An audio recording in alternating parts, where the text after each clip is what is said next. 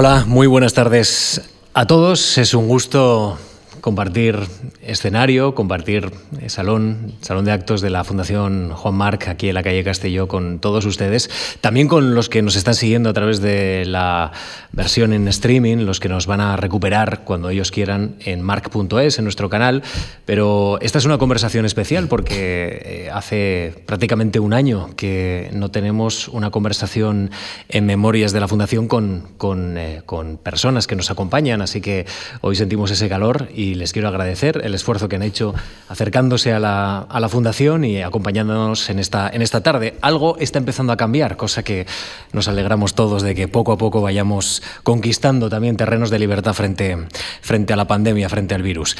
Es un gusto compartir con todos ustedes una tarde en la que vamos a conocer a una persona que yo creo que, que puede, podemos decir que es excepcional. Eh, hoy nos acompaña el artista, el pintor, el escultor, el catedrático de pintura en la Facultad de Bellas Artes de la Universidad Politécnica de Valencia, el Premio Nacional de las Artes Plásticas. Y todo se resume en un nombre, que es José María Iturralde. ¿Qué tal está? Muy buenos días. Hola, muy buenas tardes. Hola, muy buenas tardes. ¿Qué tal está? Hola a todos, hola. Mm. ¿Cómo se encuentra? Muy bien, mm. excepcionalmente bien. Me alegro mucho. Sobre todo en este momento, aquí mm. y ahora. Sí, e, en estos tiempos de pandemia, e, esto es lo importante, salvaguardar la salud y también tanto la salud psíquica, ¿no? Sí. Que esto ha sido complicado. Algo excepcional, ¿no? Poder estar así como estamos ahora, mm. en estos tiempos. ¿Cómo ha capeado esta situación tan complicada? ¿A qué se ha agarrado, José María? Pues el oficio que tengo me ha permitido eh, mi oficio es de estar confinado pintando, mm. así que eh, apenas lo he notado, lo he notado en los demás y desde luego en el, en el ambiente, en el entorno, eh, la tragedia pero eh, yo personalmente pues he, he, seguido pintando. Sí, esto nos decían también algunos académicos, dice, yo vivo confinado, me he dado cuenta que mucho tiempo, porque, sí. porque se decretó el confinamiento domiciliario y me pilló trabajando en casa y, y así ha estado usted. ¿Y, ¿Y, ha podido crear algo nuevo o este tiempo, mm, no sé, le ha dificultado el ámbito de la creación? No, no me ha dificultado en absoluto. Uh -huh. He continuado pues eh, supongo que evolucionando, espero haber evolucionado un poco. Uh -huh. ¿El virus le ha obligado a, revisitarse un poquito más, a escucharse un poco mejor a uno mismo cuando ve tanta... Bueno, eh, primero que la incertidumbre llega, ¿no? Que no estamos acostumbrados a vivir con ella. Y después que, llega también el dolor para muchos. ¿Esto le ha obligado a hacer una reflexión personal? Por supuesto, claro, una, una reflexión en torno a que somos naturaleza, que, que interactuamos unos con otros, que somos un todo y que en ese todo hay otros seres que también pues parece ser que necesitan reproducirse, vivir, continuar y han chocado con nosotros de alguna manera, ¿no? De una manera terrible para nosotros. Pero, en fin, afortunadamente, en este caso, pues parece ser que poco a poco vamos a salir adelante, como la humanidad salió adelante en otras pestes, en otras pandemias. La del 18, por ejemplo, que murieron entre 50 y 100 millones de personas, pues fue peor, ¿no? Todavía, y duró dos, tres años, un año, eh, sobre todo en algunos lugares. Y bueno, pues una reflexión en torno a esos, a esos seres también que, que pululan eh, como nosotros, ¿no? En, en, nuestro, en nuestra pequeña tierra, bueno, digo pequeña comparada con otros. Mm con otros eh, objetos del universo. José María, usted que, que es aficionado, que le gusta, que, que sigue, que, que, también le inspira la espiritualidad asiática, eh, fíjese qué mundo habíamos creado que llega un virus y hay muchas familias que se dan cuenta que gracias al virus comparten más tiempo con sus hijos del que habían compartido en los últimos meses, en los últimos años. Hay familias que se dan cuenta de que igual ese ritmo no es el mejor. Hay familias que salen de las grandes ciudades, intentan conquistar otra vida en el campo. Es decir, que también colectivamente hay elementos en nuestra vida que nos ayudan a reflexionar sobre cómo mejorar nuestra vida. Pues sí, bueno, eh, un acontecimiento de esta, de esta magnitud tiene que obligar a la humanidad a ser capaz de, de, de, entenderse mejor, de que nos entendamos mejor, de saber dónde estamos exactamente y de, y de, y de mejorar nuestra posición y de, y de prever. En fin, yo creo que esto va a ayudar pues, a en fin, el, el siguiente gran problema que, con el cual vamos a tener que enfrentarnos, que ya estábamos enfrentados, es pues, el, eh, la situación de la Tierra con respecto a que, a que, a que, no, a que no hay suficientes recursos, al calentamiento, etcétera, etcétera. muchísimos problemas que hemos de tratar de, ir atajando, de enfrentarnos a ellos. Señor Iturralde, desde los 15 años reside en Valencia. Es verdad que, ha salido muchas veces de Valencia, pero también ha regresado en muchas ocasiones. siempre ha regresado. Hablaremos ¿no? a lo largo de, este tiempo, de esta hora de conversación con, con usted sobre la importancia de Valencia, pero Em, usted ahora mismo crea eh, en Alboraya, usted tiene el taller rodeado de huerta y ya llevamos casi como cuatro o cinco minutos de conversación y ha salido en varias ocasiones la palabra naturaleza, tierra, recursos. Eh, crear alrededor o cercado por huertas le ayuda a crear mejor. Sí, sí, absolutamente. Además, ¿y esto por qué? Veo el cielo, veo el espacio, veo. Bueno, es un decir, ¿no? Ver el espacio, pues se puede definir de otra manera, pero vamos, estoy, noto que estoy conviviendo, que estoy viviendo y que fluyo con la naturaleza. Porque pasea, eh, utiliza esos caminos también para, para sí, crear. Paseo con la vista y con las piernas y, con, y, la naturaleza viene a nosotros, en fin, es una suerte poder vivir rodeado de esa, de esa huerta ¿no? tan feraz en, otra, en otros tiempos. Ahora pues eh, ha decaído muchísimo la construcción, en fin, la especulación del suelo, etcétera, pues eh, se ve con eh, enormemente. El estudio que tengo es una vieja eh, masía, ¿no? De, ciento y pico de años, o casi doscientos, y es como un barco, ¿no? Como un viejo barco que, cruje y cuando hay una tormenta, cuando, en fin, con el viento, pero está solo ahí desde la terraza pues veo cómo se acerca la ciudad, como la ciudad va rodeando la huerta que va siendo cada vez más pequeña como imagino esos océanos enormes, como sigamos así, pues no sé si al final va a quedar un, charquito y todo lo demás va a ser pues lo que llamamos, eh, en fin, plásticos, basura, etc. La, el, color, eh, la luz, el Mediterráneo, el verde de la huerta, todo esto em, se plasma en su obra de una manera, de una manera concreta. Se lo planteo porque si eh, nos acercamos a su obra, y creo que todos los que estamos aquí hemos podido ver un recorrido pues, básico ¿no? sobre, sobre muchos de sus puntos, muchas de sus evoluciones, vemos color, sobre todo color. ¿Ahí está detrás Valencia? Sí, yo creo que sí, es mm, evidentemente. Yo creo que nadie puede escapar a su entorno. Y cuando llevas muchísimos años eh, viviendo con esa luz tremenda que hay en el Mediterráneo y en esa zona, pues, eh, pues evidentemente influye muchísimo en mí. Además, el elemento expresivo fundamental para, para los, eh, los, que pintamos pues es la luz y el, el color y la forma, eh, el espacio, el tiempo, etcétera, etcétera. Pero vamos, luz y color, empezamos por ahí. Y luz y color es algo que a mí siempre me ha, me ha fascinado, ¿no? El, eh, el origen de todo, ¿no? la iluminación, eso que, a lo que vamos todos hacia la luz, la luz. La luz mm. está en la mística, está en la religión, está en todas partes. Queremos luz, más luz. Cuando, en fin, eh, aquellos que, aquel Goethe creo que cuando murió, mm. pues dijo luz, más luz o algo así, ¿no? Mm. En fin, pues eso. Algo tiene que tener Valencia. No, han pasado por memorias muchos eh, pintores, muchos artistas, han pasado algunos, pero, pero eh, ustedes uno, claramente, valenciano, Jordi Teisidor, otro, Soledad Sevilla. También. Y, en los tres vemos también la importancia que tiene Valencia. ¿Qué, tiene Valencia para, para conseguir eh, esta inspiración artística? Pues esto de lo que, ¿Mm? lo que estamos hablando, ¿no? ¿Mm? En fin, retrotrayéndonos a alguien eh, Sorolla, ¿no? Yo fui a Valencia precisamente, yo vivía en Navarra. Sí. Y, el maestro que, yo tenía, yo tendría pues 10 eh, años, que me enseñaba a pintar también, pues me decía que la mejor pintura del mundo era la valenciana y que, y que yo tenía que ser pintor y que me fuera a Valencia y que Sorolla, ¿no? Y, y me fui a Valencia. Y bueno, ahí no hay Sorollas, hay Sorollas en Madrid, por ejemplo, pero en Valencia muy poquitos. Mm. Pero, en fin, realmente eh, cuando se habla de Sorolla se habla también de la luz, en contraposición a un Zuloaga que era más oscuro, por ejemplo. Son artistas de la misma época y marcaron una, una época, en, en, fin, aunque luego pues, eh, el sorollismo pues, influyó tanto y, el, y, lo de Zuloaga también, que, que, quizás influyó negativamente en, en generaciones posteriores. Señor Iturralde nace en Cuenca el 29 de marzo de 1942, en una tierra castigada todavía por las heridas que dejó la guerra, pero de Cuenca se traslada ese mismo año a Navarra, a la localidad de Olite, donde se cría rodeado de huerta también. Fíjese, ahí hay una continuidad entre, eh, entre los primeros pasos que dio y, y, los que está dando ahora mismo, ¿no? Y está rodeado de huerta y de la harina blanca de su abuelo.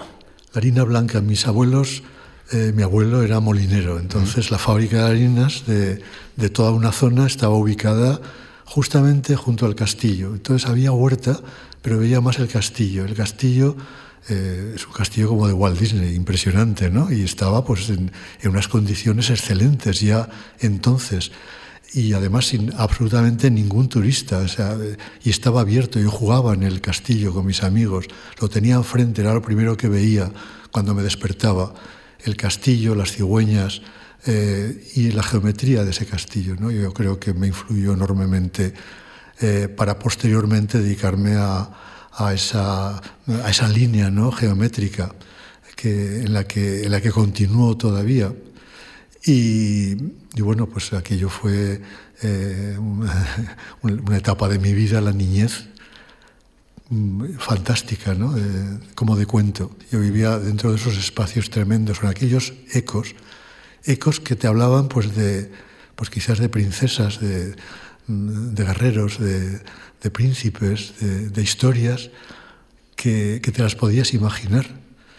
Y claro, los recorridos eran absolutamente geométricos. Es mm. que no, no, no había, eh, sí, había ventanales, etcétera, pero esos recintos eran cerrados, inmensos pero cerrados. Escaleras espiraloides, eh, conos, cilindros, etcétera, Hubo por dentro, ¿no? Y eso, pues yo creo que, que es para marcar a cualquiera que luego se dedique a esto. Y en la fábrica de harina de su abuelo, pues también ve máquinas, claro, y, máquinas, y luz eléctrica. Había tecnología. Claro, y ahí eh, usted está sumando dos dimensiones, la geométrica, pero también la tecnológica, ¿no? Que, que, también son importantes para definir su obra. Y eso en un pueblo medieval, donde no había coches, había un solo coche, que era el de la fábrica de harinas, el que pertenecía a la fábrica de harinas. Entonces, realmente... Eh, y luego también tuve ocasión, lo digo porque me parece, yo creo que esto no, en fin, em, una, una noche, una noche de verano magnífica, cerca, de, eh, cerca de, del pueblo, andando de noche, una noche estrellada, fantástica, pues eh, pasó un, un, meteorito, pero tremendo, ¿no? Aquello, aquello me marcó mucho porque el recorrido que hizo, que duró muy poco, pero recorrió absolutamente toda la bóveda celeste, nos dejó a todos con la boca abierta, yo era un niño, pues realmente también mmm, me hizo pensar que yo quería dedicarme al estudio de, del cielo, ¿no?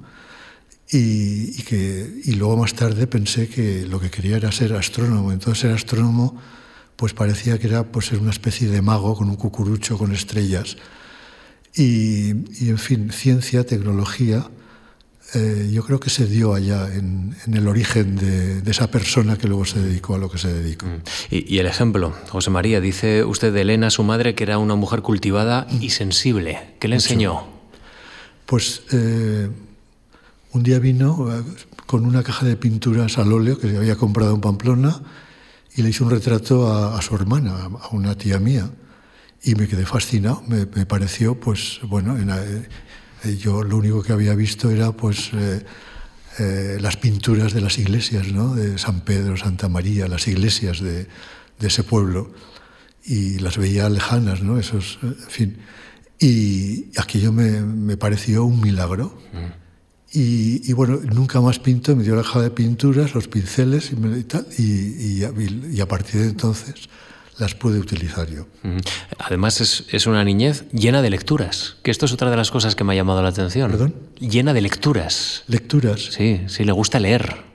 Eh, sí, bueno, en, en, mi casa se leía, había una pequeña biblioteca, leían a Blasco Ibáñez, leían pues a los rusos, leían, eh, los leían en voz alta, claro, yo aprendí a leer eh, muy pronto y tuve acceso a libros que no entendía, pero que los leía sin entenderlos. Luego yo creo que he seguido esa, esa, esa línea, ¿no? Uh -huh. Por ejemplo, he leído a Zubiri, que no lo entiendo, uh pero lo leo y algo se me queda, estoy seguro de que algo se me queda.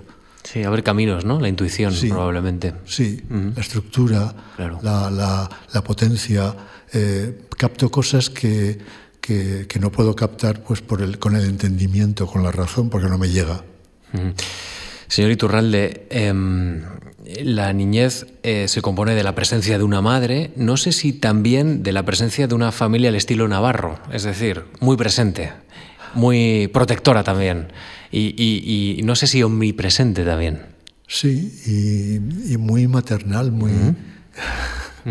bueno, la, la eh, quien dirigía todo era mi abuela, ¿no? Era la, realmente las mujeres lo dirigían todo. Y en ese sentido yo nunca he tenido ningún problema, es decir, he vivido rodeado de mujeres, mi abuelo era la figura paterna, la figura, eh, yo le llamaba papá, pero, pero, eh, era, mi abuela la que realmente pues era la, la, jefe de, toda la familia.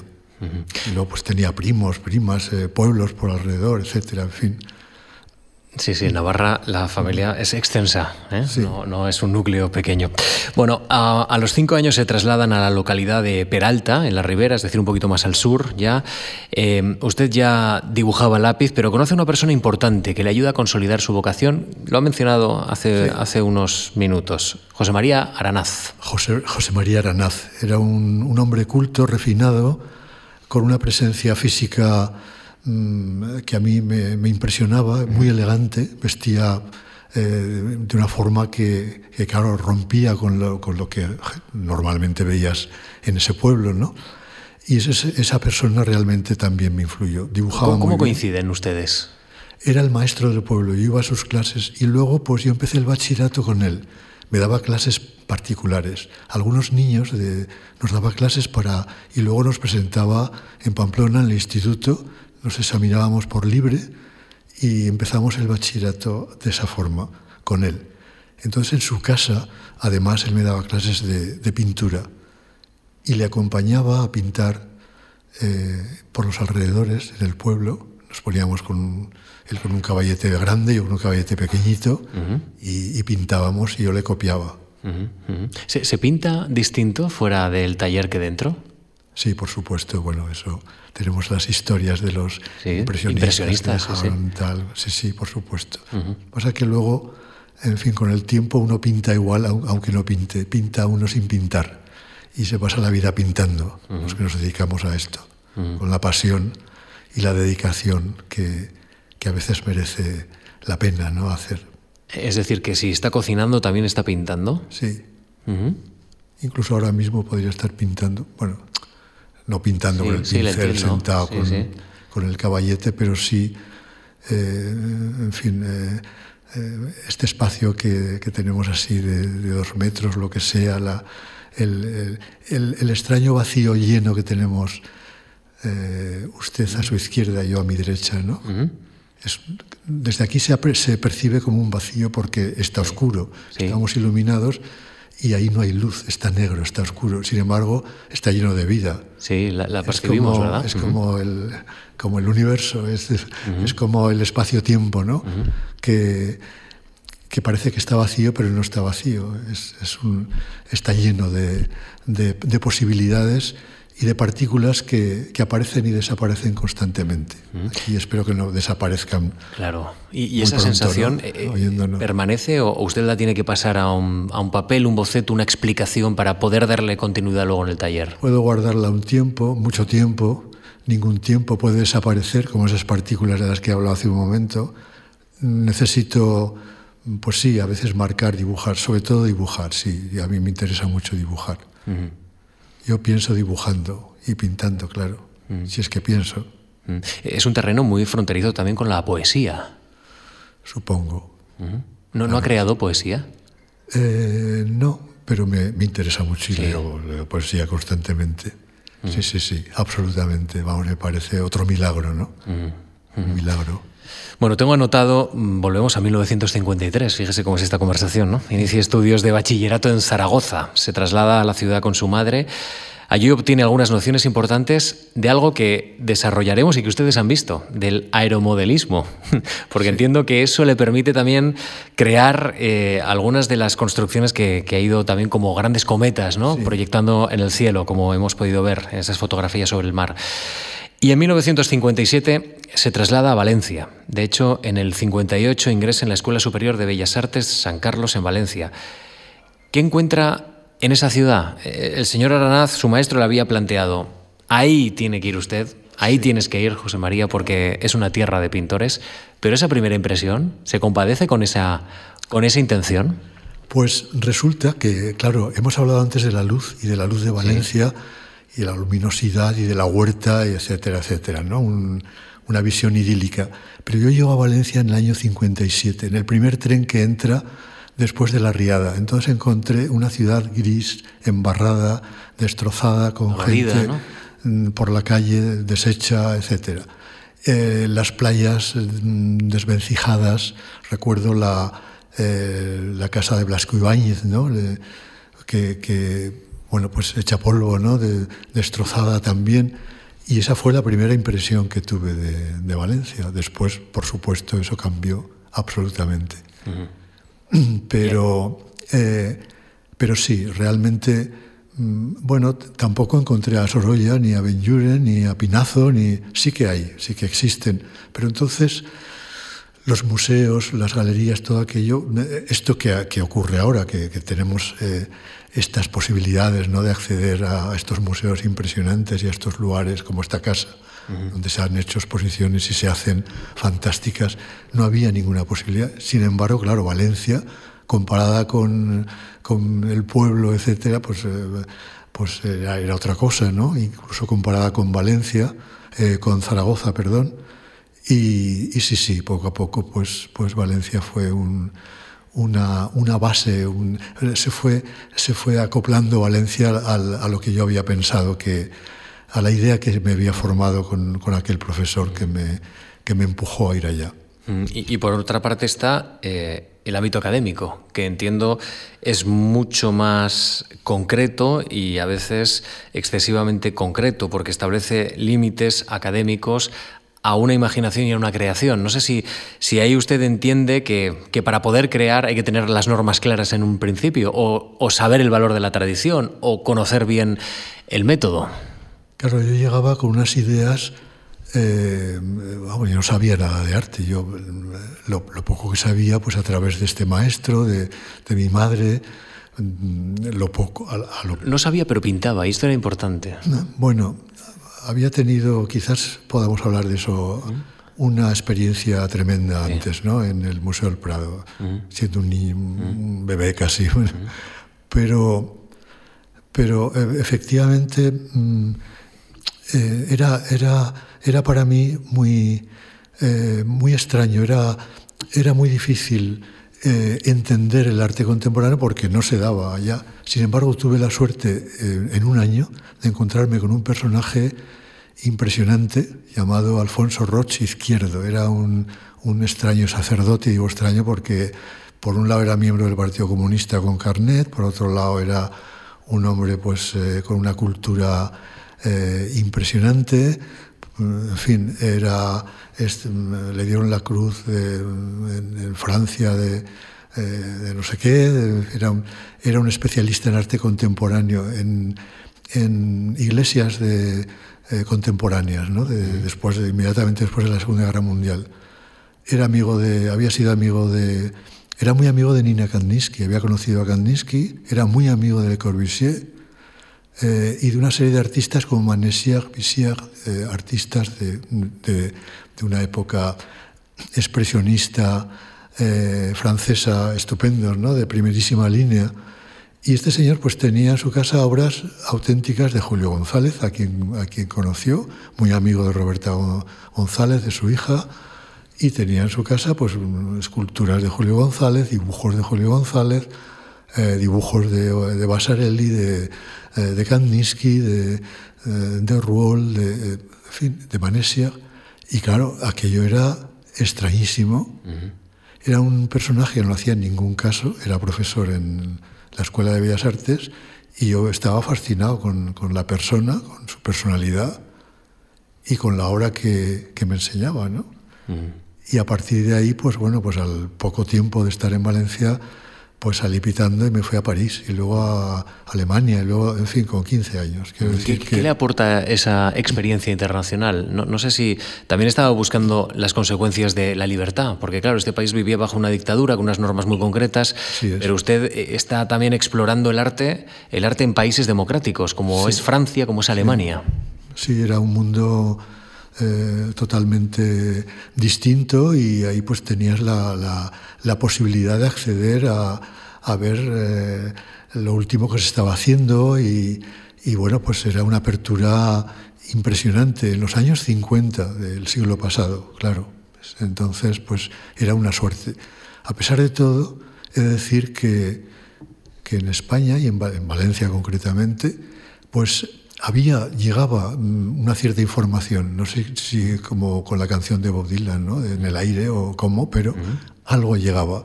Y con personajes como este señor, claro, la mayoría ni le entendía ni lo quería y los profesores, los otros profesores, pues no, no lo tenían en cuenta y no, vamos, como si no existiera. A pesar de todo, de decir que también me interesó, vamos, me interesó. Eh, no tenía elección, mis, mis luces entonces eran muy, muy tenues, ¿no? El, el, poder, el poder adquirir una, unas técnicas de dibujo, ¿no? Al dibujar, que a mucha gente odiaba el dibujo de estatua, el carboncillo, y a mí me parecía fantástico, yo estaba absolutamente emocionado, al contrario que mis compañeros y pintar como, intentar pintar como Sorolla, que muchos, algunos muy, muy avanzados, pues ya pensaban que el sorollismo había que acabar, que ya estaba acabado, pues todo eso a mí me, me parecía tan difícil de, de acceder. Hablo de, de, una persona con 15 años ¿no? y sin ninguna formación. Empezaba a formarme entonces. Pero claro, el viajar fuera y la primera exposición que vi en, en París, de casualidad, pues eh, una galería, pues era Kandinsky, luego tal, luego el, el Museo de Arte Moderno, luego, el, pues, pues, pues... Luego la Bauhaus, ¿no? Todo, todo el programa. Alemania, sí, la Alemania. Bauhaus que entonces estaba en, en Múnich. Sí. Y los viajes en, por Suiza también, mm. eh, en fin, eh, los, los museos de, de Suiza, mm. pues claro, entonces una, una apertura impresionante para una persona de 16 17 años. Mm -hmm. Luego regresa en 1963, está de nuevo en Valencia, donde finaliza su carrera y antes ha pasado por una beca en Granada, en la Alhambra, que, que esto no sé si le vuelve, a, le vuelve a recuperar o a sintonizar con lo que me comentaba del dibujo, el carboncillo y volver a esas, bueno, pues a, a esa tradición que, que, también es necesario controlar y, y conocer. Pues eh, la clase de paisaje, que eso, eso entonces era la paisaje era en tercer curso de, uh -huh. de la que llevábamos carrera de Bellas Artes.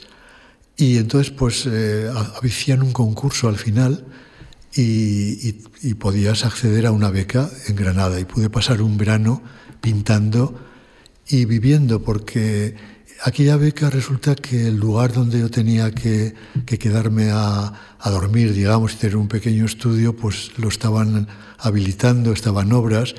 Y entonces yo dormía en la Alhambra, en una caseta de un guarda. Y claro, pasear por las noches. Eh, por el recinto de la Alhambra con el Washington Irving debajo del brazo, le, leyéndolo, o sin Washington Irving, no hacía falta.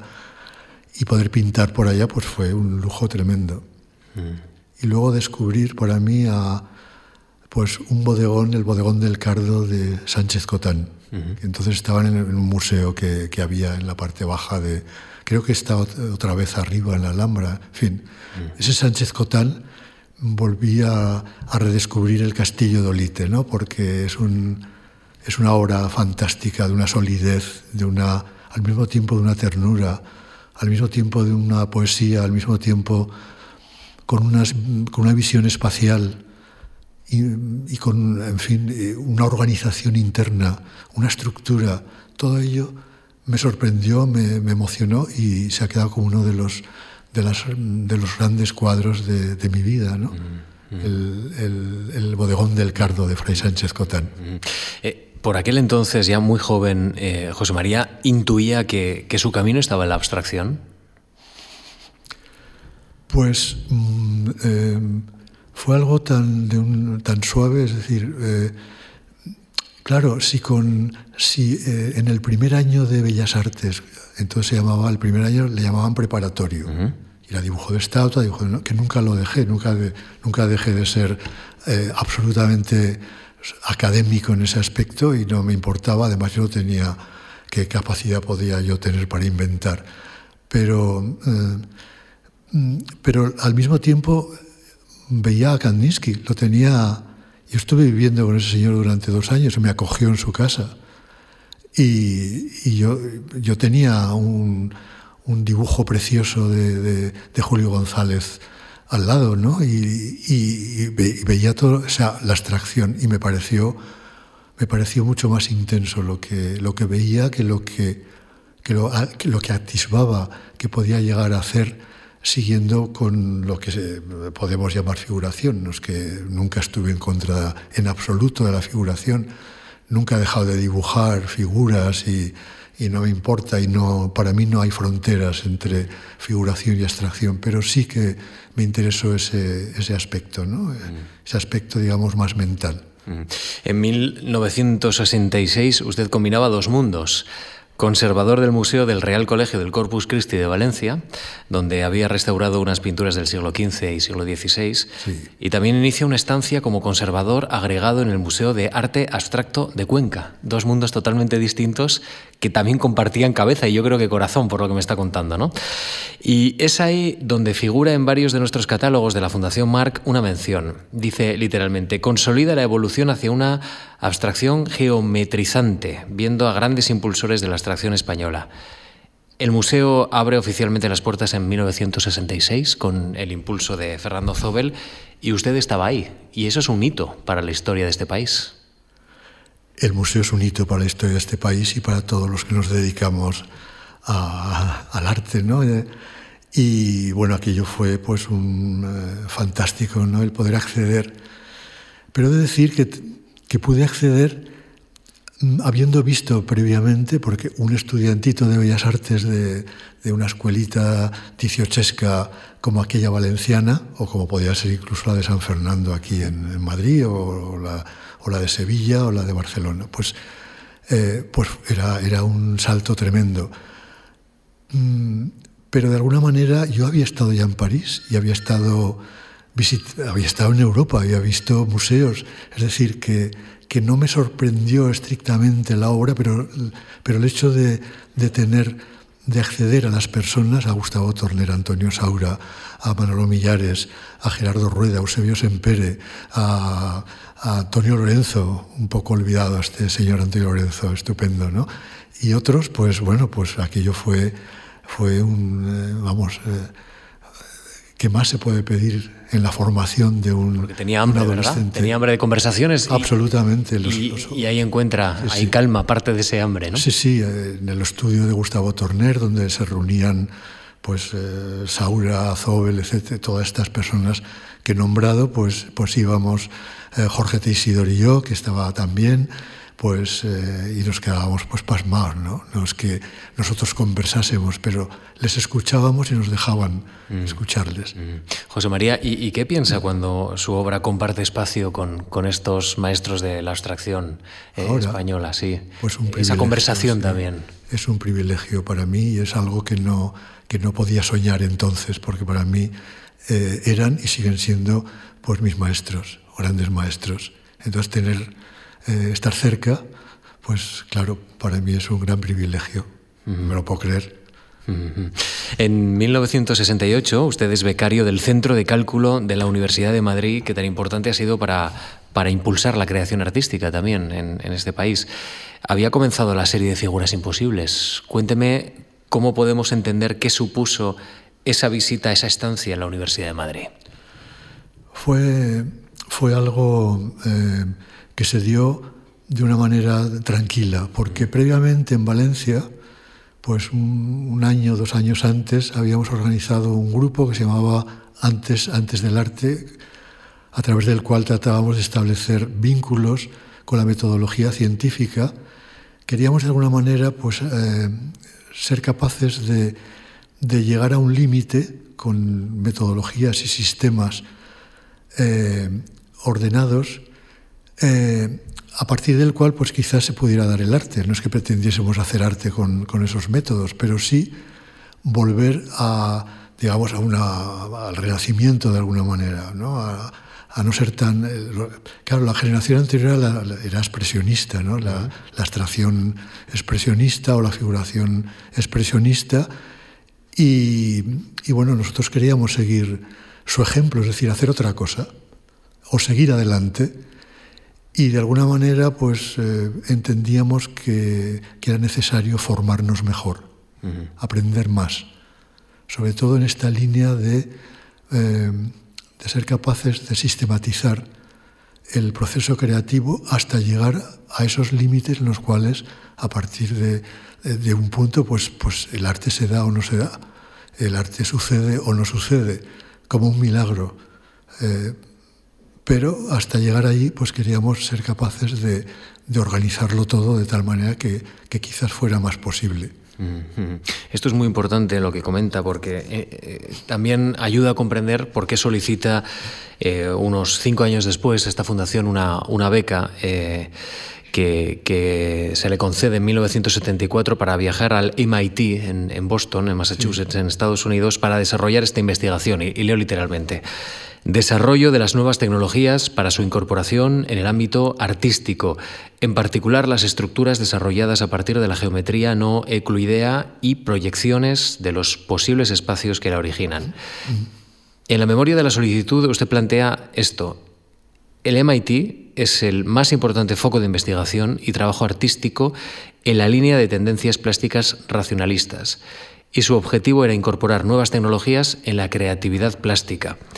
¿Qué importancia tuvo esta beca y esta estancia para comprender el José María Iturralde de hoy? Pues fue una de las etapas quizás la más intensa y la más interesante, porque claro, el, eh, el centro de cálculo aquí y, ese, comienzo en Valencia con el grupo Antes del Arte me, puso, me llevó a poner en contacto con, con, con una visión eh, mucho más racionalista, ¿no? y un racionalismo que por supuesto no pretendía sustituir a la, a la emoción ni a la pasión, pero sí eh, ayudar a, la, a, organizar y a proyectar de una manera más eficiente, más eficaz. Eh, era un paso eh, importante y desde, desde aquellos orígenes de Valencia hasta, hasta el MIT pues fue todo muy fluido ¿no? y, y muy natural.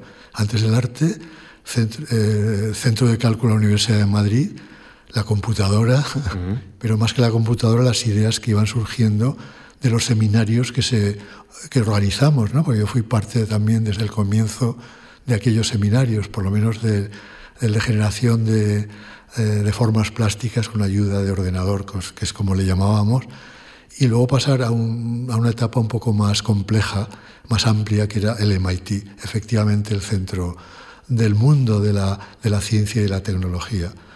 Eh, yo partía de una visión del espacio, que me ha interesado siempre muchísimo, que, eh, que hizo que me dedicara a, ese, a esas figuras que les llamaba figuras imposibles, que en, en realidad formaban parte de unas redes espaciales que me interesaba ser capaz de construir y de proyectar multidimensionales, más allá de la tercera dimensión, de la cuarta, quinta, sexta, séptima dimensión. Entonces el paso al MIT y lo que yo solicité fue trabajar con geómetras que estaban trabajando todavía en esa dirección y que además trabajaban de una manera visual. Porque claro, ya no son eh, yo los algoritmos, en fin, las ecuaciones diferenciales o no diferenciales, pues claro, no yo soy pintor, entonces todavía tuve la suerte de conocer geómetras como Coxeter eh, y otros que trabajaban eh, generando sistemas proyectivos multidimensionales. Cuando nosotros estudiamos una carrera, en ingeniería, arquitectura, bellas artes también, estudiamos perspectiva, la perspectiva cónica, perspectiva caballera, eh, sistemas de proyecciones, pues eso pero llevado a dimensiones más eh, superiores, digamos, superiores en el sentido de más amplias. Quinta, cuarta, hipercubos, hiper, en fin, todos los sólidos platónicos, eh, eh, los arquimedeanos, eh, los regulares, los irregulares, llevarlos a otras dimensiones y cualquier forma, cualquier sistema. Y para mí, pues crear redes espaciales donde sigue cabían mis figuras imposibles, que era eh, imposible de, situarlas en la tercera dimensión. Entonces estuve trabajando en esa dirección. Mm. Al mismo tiempo, para, para poder trabajar con más eficacia, naturalmente el empleo de, de computadoras pues era era más, era más eficiente que trabajar a mano. Y, bueno, pues aquella etapa del, del MIT pues me, me, permitió seguir en, este, en esta línea, entender mejor, eh, digamos, todo lo que soy capaz de entender mm. y, de, y de, bueno, de acceder a esas, a esas visiones, sobre todo una visión del mundo, una visión del espacio, del tiempo, de, nuestro universo, del lugar donde estamos, que es esta, esta esfera eh, tremenda en la cual estamos viviendo ah, y pegándonos, no sé por qué, eh, y en fin, eh, todo esto pues, pues fue, un, fue una, para mi formación absolutamente impresionante. Luego me vine y vamos, me vine un poco demasiado pronto porque había muerto Franco, se estaba hablando de, los cambios, de la evolución, y me pidieron que viniera a Bellas Artes y que pusiera pues, lo que, todo lo que había aprendido, ese bagaje, ponerlo pues, a disposición de, los... Eh, y eh, me, vi con la, me encontré con la obligación de, venir y hacer lo posible. Mm. en nuestra Escuela de Bellas Artes y así fue mm. que en fin, mis alumnos recordarán pues que aparecí pues con láseres debajo del brazo, con, con fibras ópticas, con... Un, material que trajo en barco, eh, que, un, material que trajo en barco, que, que, tardó mucho en llegar, ¿no? Además, desde el MIT. Y, José María, eh, me interesa esto que ha comentado porque... ¿Llegó a pensar en aquel momento que usted se tenía que quedar en Estados Unidos? Eh, sé que volvió por obligación, pero llegó a imaginar una vida en Estados Unidos y cree usted que hubiera sido distinta eh, su trayectoria artística en Estados Unidos que en España? Supongo que sí, supongo que sí, claro. Yo me vine sabiendo que, que, volvía aquí y las condiciones en que... Pero también me vi con la obligación, ya que había aprendido algunas cosas, de, ponerlas a disposición de los demás, porque para eso me habían becado, ¿no? Y para, eh, en fin, y, en ese aspecto, pues no, eh, yo no me arrepiento de haber vuelto. Pero de hecho yo continué yendo, ¿eh? O sea, sí, sí, sí, o sea que aún estoy en contacto con ellos. Y, tiene obra en museos de Estados Unidos. Haciendo exposiciones con ellos y luego, sí, sí. En Nueva York. Eh, de hecho, eh, tuvo una beca Fulbright para estudiar en Austria, ¿no? Eh, y, mantenía contactos permanentes con el MIT de, de, Boston. Sí, sí, sí. Ahí conocí a personajes como Clement Greenberg, que fue aquel gran crítico de arte amigo de Jackson Pollock de aquella época tremenda, ¿no? que nosotros estudiábamos, puesto que somos la generación posterior, en aquellas conversaciones en Cuenca, en el estudio de Turner, pues se hablaba de Clement Greenberg y desde luego de los artistas norteamericanos de Roscoe, sobre todo. Bueno, eh, usted plantea em, la libertad en Estados Unidos y también cómo, cómo le inspira, pero en 1991 usted viaja a la Unión Soviética en el 92 también, en un momento en el que ese espacio político también estaba cambiando, se estaba desplomando un régimen político como el de la Unión Soviética. Esos viajes y esos contactos con la Unión de Artistas Rusos, ¿qué, le aportan? Pues eh, una visión del mundo, eh, fin, más amplia, más compleja. Por otro, por otro lado, la, eh, fin, lo relativo que es todo, el hecho de que, de que seamos tan tan iguales, tan parecidos, tan en cualquier parte del mundo, ¿no? El ser humano, eh, a, pesar de las distancias, a pesar de las distintas culturas, en el fondo, en el fondo, en el fondo, pues tenemos eh, muchas, muchas más eh, cosas iguales, semejantes, que, que, diferentes, que distintas. Mm, luego, claro, a mí los rusos, me, la pintura, el arte ruso, yo tuve acceso al, al, negro, al cuadrado negro de Malevich, cuanto todavía no lo sacaban, ¿no? Pues, como yo iba, en fin, eh, con, con, aquellas personas que me llevaban y me traían y que formaban parte de, eh, y tenían poder para meterme en los museos y que me enseñaran lo que no enseñaban a nadie, pues tuve acceso a, a esas eh, maravillas ¿no? para, que yo había estudiado por los libros y, y pude acceder a, a, esto. Y luego, claro, la visión de en Samarcanda, por ejemplo, cuando estuve allá, pues, eh, pues el, el, observatorio astronómico de Luzbeck, mm. que, habían, que era un personaje que lo, que lo, lo, mató su hermano lleno de envidia, era un príncipe, ¿no? Luzbeck era uno de los grandes astrónomos de su tiempo, se había adelantado a, a todos en, con la visión del espacio. Y, mm. y bueno, y el, el, observatorio astronómico consistía en una semiesfera inmensa, excavada en la, en la Tierra, pero hecha de mármol, donde estaban todas las configuraciones estelares, unos dibujos preciosos, fantásticos. Luego también me interesaba los sufíes, el, la filosofía sufí, también me interesaba aquel recorrido de la ruta de la seda, porque eh, entonces no, no, se hablaba de que los artistas como eh, los constructivistas rusos, Mondrian, etc., los Kandinsky, por ejemplo, eran adeptos a, a una visión un poco, una visión científica un poco, un poco distinta, ¿no? De Ouspensky, Bablatsky, eh, los, ant los antropófosos, antro bueno, en fin, uh -huh. eh, los astrólogos, en fin, eh, la magia. Eh, ese, ese, aspecto me interesó mucho, ¿no?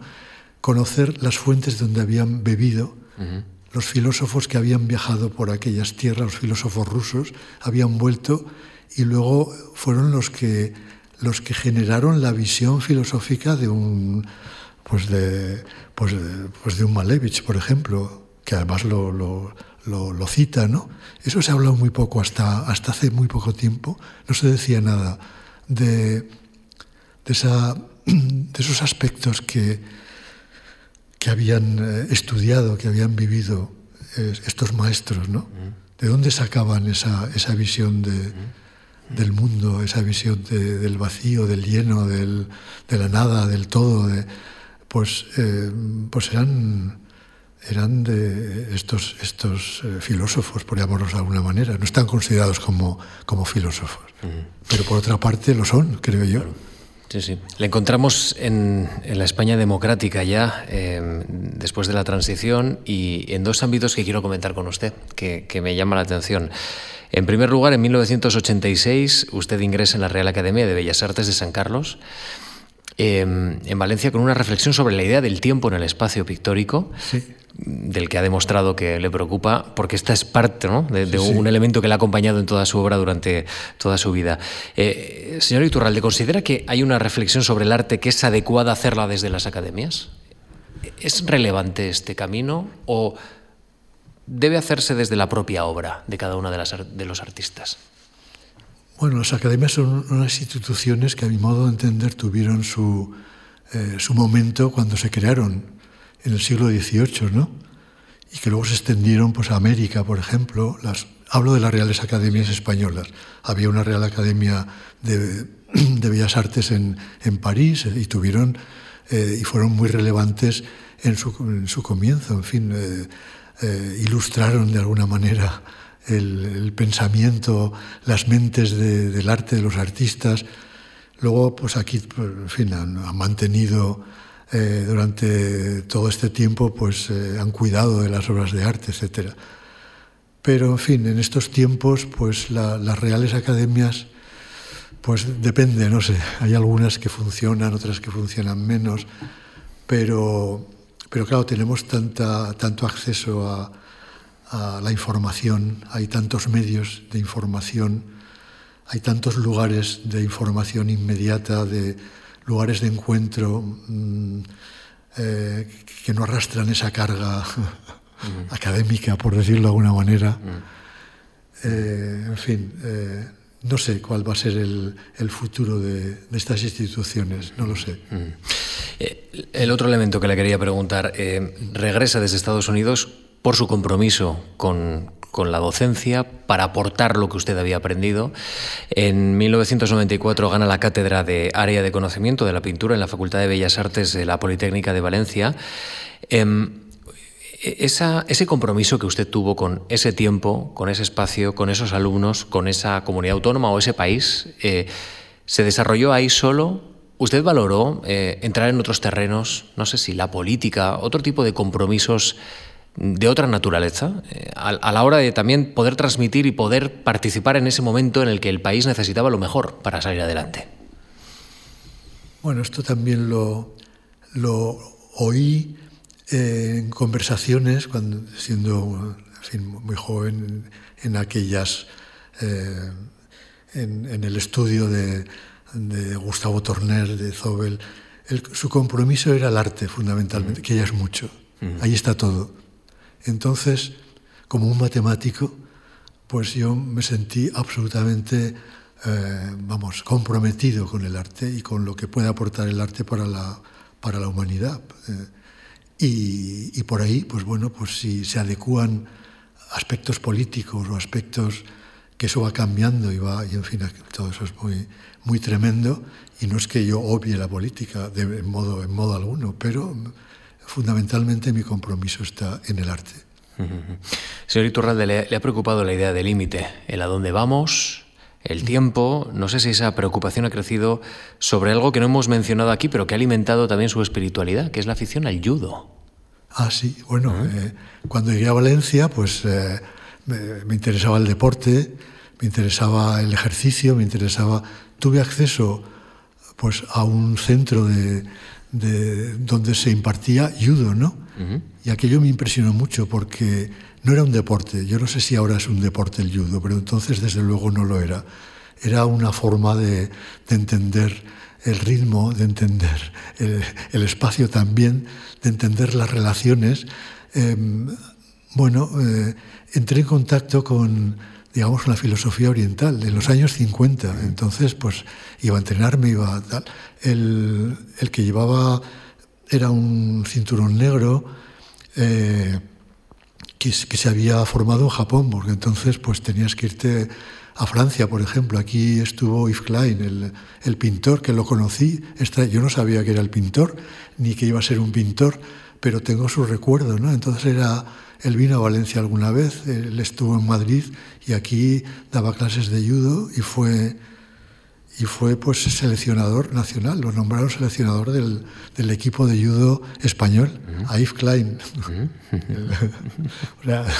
que era cinturón, que se había formado también en, en Japón. Entonces esa fue mi, mi primera relación con, con Oriente. Eh, muy pronto, a través de Fernando Zobel, pues empecé a ver pues, pues arte chino, sus conversaciones. Eh, eh, pues me llevaron en un momento determinado a hacer un viaje al Japón, naturalmente. Estuve en el Yuanji, en el... El Templo del Dragón. Ah, sí, sí. Y por, varias ciudades. Por, qué esa visita es importante para usted, la del Templo del Dragón? Digamos que, que, mm, que me encontré en el Yuanji una especie de, de eh, de, como de iluminación. Ojalá hubiera sido una iluminación total, el Satori famoso de los, de los Zen, pero para mí fue como, como, un, como un todo, ¿no? como el llegar a lo, al todo, ¿no? a, la, a, lo, a, lo, a, lo, a, lo, que, a lo más, al todo, ya, ya no podía ser más. Entonces, eh, como obra de arte ha sido una de las que más me han impresionado. Lo que pasa es que luego me ha impresionado no solamente una, una, obra, una obra de arte, sino el arte, el arte como un todo. No es que me impresione el sistema solar, me impresionan todos los sistemas solares, todas las galaxias, todo el, nuestro universo, los multiversos, si es que existen, eh, pero como un todo. Entonces esa, esa sensación de unidad, de pertenecer todo a todo, y de que somos, pues, eh, como creo que decía Einstein, una especie de concentración espacio-temporal, pues eso. Aunque no sepamos explicarlo. No, pero no importa si lo sentimos de alguna manera, en un momento determinado. Eh, eh, en la conversación ha mencionado, en un paseo en Olite, en una noche estrellada vi, vi, una iluminación en el cielo. Sí. ¿Eso ha tenido continuidad, por ejemplo, en el Templo del Dragón? Eh, eh, ¿Eso podríamos entenderlo como una continuidad de su vida en ese punto? Yo pienso que sí, que las vidas son un, continuum, es algo que, eh, que, tiene su comienzo, su fin y, su, y, sus momentos estelares sus momentos terribles y sus... Y en fin, somos más o menos conscientes de todo ello y bueno, pues cuantas más cosas te pasen, a mi modo de entender, pues por lo menos para mí, mejor. Y tengo la suerte de, de haber vivido situaciones impresionantes, ¿no? y, que, te marcan y que te ayudan y que te enseñan. La diferencia entre usted y nosotros es que usted mira y sabe mirar probablemente mejor que nosotros, pero sobre todo sabe expresar. Eso es muy importante, ¿no? No solo comprender, no solo intuir, no solo saber mirar, sino luego poder plasmar eso en una reflexión, concretarlo. Mi, intención es esa a través de la pintura, claro, no a través de las palabras que evidentemente pues no, no son lo fluidas que, quisiera, pero a través de la pintura. La pintura, pues, eh, siempre he repetido que es para mí una forma de conocimiento, de conocimiento sentiente, emotivo, apasionado.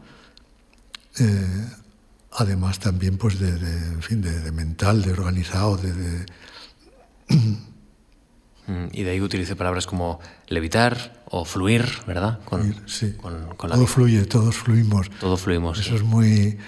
Bueno, eh, no solamente es de la filosofía oriental, sino también de, de, la ciencia nuestra, ¿no? de la ciencia occidental. Sabemos que todo fluye. Y los ríos que conducen al mar. Sí, y la Tierra gira y gira el sistema solar y gira el brazo de la galaxia a la que pertenecemos y gira la galaxia y gira la galaxia con respecto a otras galaxias y, al, y, a, un, en fin, y a, un, cúmulo de galaxias a la que pertenecemos y, y entre otros cúmulos, en fin, y, eso es un...